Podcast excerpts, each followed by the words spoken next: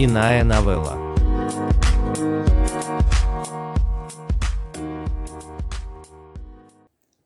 Серость. Шейла Хэти. Весь мир все еще мог бы быть серым, как в старом черно-белом кино. Но однажды, где-то между прошлым и настоящим, появились цвета. И причиной их появления, я думаю, были войны. После войн люди говорили, мы должны придумать что-то, что отвлечет нас от войны. Кто-то предложил, а как насчет того, чтобы все разукрасить в разноцветные тона? Мир согласился, что цвета необходимы, чтобы вывести людей из депрессии, из отчаяния перед разрухой и смертью, из накопившейся горы человеческих костей. И тогда начали производить цвета. Их привозили фурами, чтобы все насытились. Задача каждого человека на планете состояла в том, чтобы установить цвета там, где им положено быть. Цвета некоторых вещей определялись каноном. Например, трава должна быть зеленой, а не красной или синей, иначе можно получить штраф за такую раскраску. Но другие вещи, например, свою рубашку, можно было раскрасить по своему усмотрению. Какого цвета должна быть та или иная вещь, определял специальный комитет людей, который делал очень важную работу.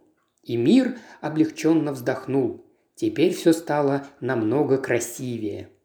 И несколько дней не было войн. Просто люди наслаждались цветами. Но люди быстро приспосабливались к тому, что красиво и приятно. А затем снова начались войны, и комитет был распущен. Давным-давно я была членом этого комитета.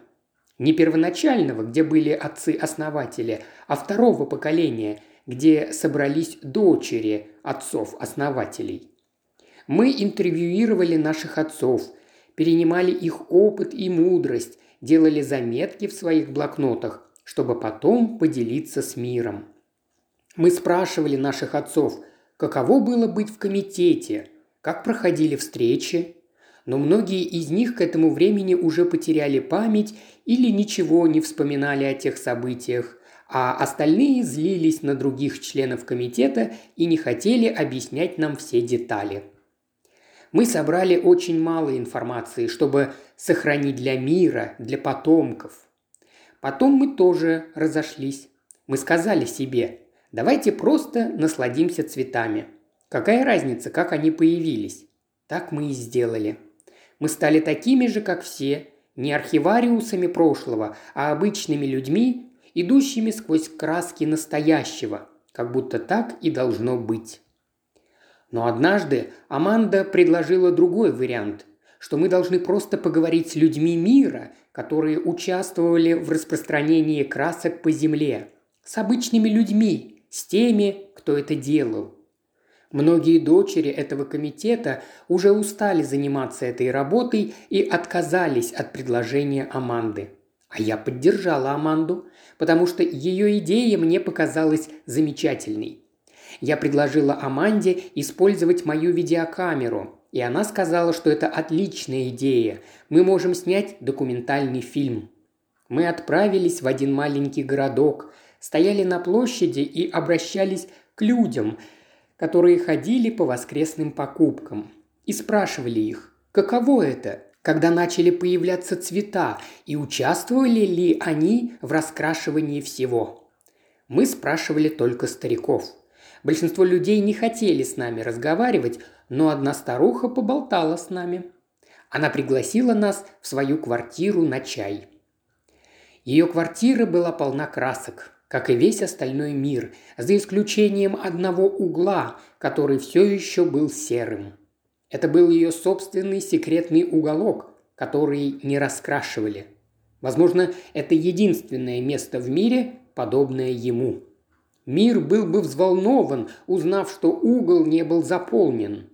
Но она сказала, что за 50, 60, 70 лет она никого не впускала к себе домой. Она предпочла отказаться от мужей и друзей, чтобы не красить этот маленький уголок мира. Женщина была приветлива и спокойна. Мы навели на нее камеру. Она старалась не смотреть в камеру, а все больше на свою фарфоровую чашку, которую держала в руках. Мы начали задавать ей вопросы о прошлом. Как, что, почему, когда. По ее словам, раньше она тоже была хмурой, как и те люди из столь давних времен, многие из которых уже мертвы. На какое-то время она, как все, впала в безумие, раскрашивая все, что было видно, даже то, что не было в ее компетенции раскрашивать, например, соседское ограждение. Но однажды она вернулась в свою квартиру, где еще не заполнила свой угол. Она красила другие вещи, но отложила свой угол. Она сказала себе «Я устала сегодня, завтра этим займусь». Она сказала нам об этом, опустив глаза. И что же было дальше? Завтра превратилось в очередное завтра, как и для многих из нас. Оно продолжало появляться в списке ее дел, как одно из тех вещей, которые существуют уже столько месяцев, а потом вы их даже не замечаете. И месяцы превратились в годы, а она почему-то так и не перекрасила свой угол. Что это за вещи, которые никогда не исчезают из списка? Неужели мы действительно не хотим их делать? Или нам даже не нужно их делать? Мы помещаем их в свой список дел, потому что думаем, что должны это сделать. Конце концов, к тому времени в мире не осталось даже достаточного цвета, чтобы она могла перекрасить и заполнить свой угол. Она осталась жить в своей квартире. Друзья и бывшие соседи уговаривали ее переехать, потому что в этот дом заселялись иммигранты. И хотя она и не была поклонницей иммигрантов, она не особо обращала на них внимание. Новые соседи не беспокоили ее, а этот унылый угол забавным образом стал для нее успокоением. Она смотрела на него каждый день, когда пила чай. Нет, у нее никого не было, и да, ее милые соседи-иммигранты считали ее снобом, потому что она не хотела общаться с ними и не приглашала к себе в гости. Она опасалась. А если кто-нибудь из них узнает про ее серый угол и доложит властям? Она не могла рисковать. На этом ее история закончилась. Она попросила нас не транслировать наш документальный фильм на YouTube и не писать о нем, пока она не умрет. Она хотела прожить в своем маленьком уголке, пока не умрет. Она не хотела, чтобы на старости лет ее забрали и посадили в тюрьму, или чтобы кто-нибудь из какого-то комитета пришел и раскрасил ее серый угол. Мы пообещали ей, что не опубликуем наш фильм, потому что нам было ее жалко, и нам она очень понравилась. Что ж, она умерла в прошлом году, а на следующей неделе выйдет наш документальный фильм. Но нам почему-то очень грустно. Мы гордимся нашим короткометражным фильмом и тем, что мы нашли эту историю, но не тем, что ей пришлось умереть. Лучше бы она жила и жила со своим уголком, чем нам показывать наш фильм. Почему всегда так много печали, когда происходит что-то хорошее? Почему нет баланса между хорошим и плохим?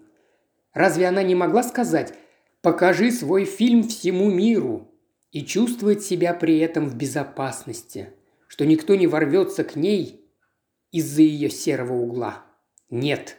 Определенно, она знала то, чего не знали мы. О цветах серости, углах и о том, что вам разрешено в вашей частной жизни, в вашей крошечной квартирке, а что нет. Из журнала «Нью-Йоркер» от 16 июля 2020 года. Перевел и озвучил Илья Кривошеев. Иная новелла.